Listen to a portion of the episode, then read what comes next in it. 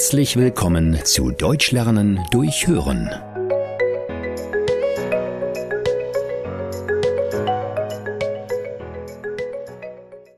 Aberglaube.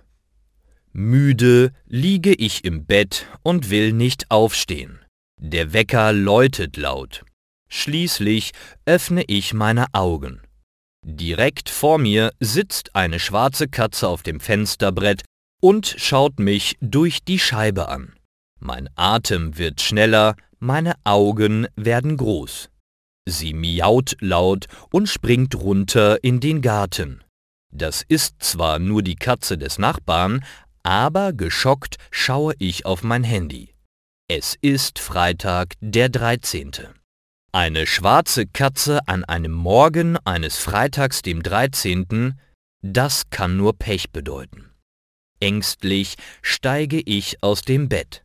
Beim Frühstück fällt mir der Toast zu Boden. Als ich in die Arbeit fahre, baue ich fast einen Unfall. Beim Arbeiten mache ich alles falsch und mein Kaffeebecher fällt mir auf den Boden und ist kaputt.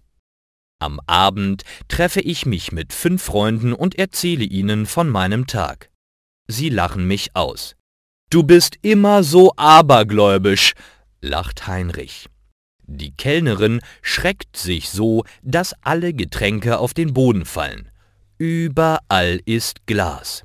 Meine Freunde schauen mich mit großen Augen an. Ich habe es euch ja gesagt, sage ich.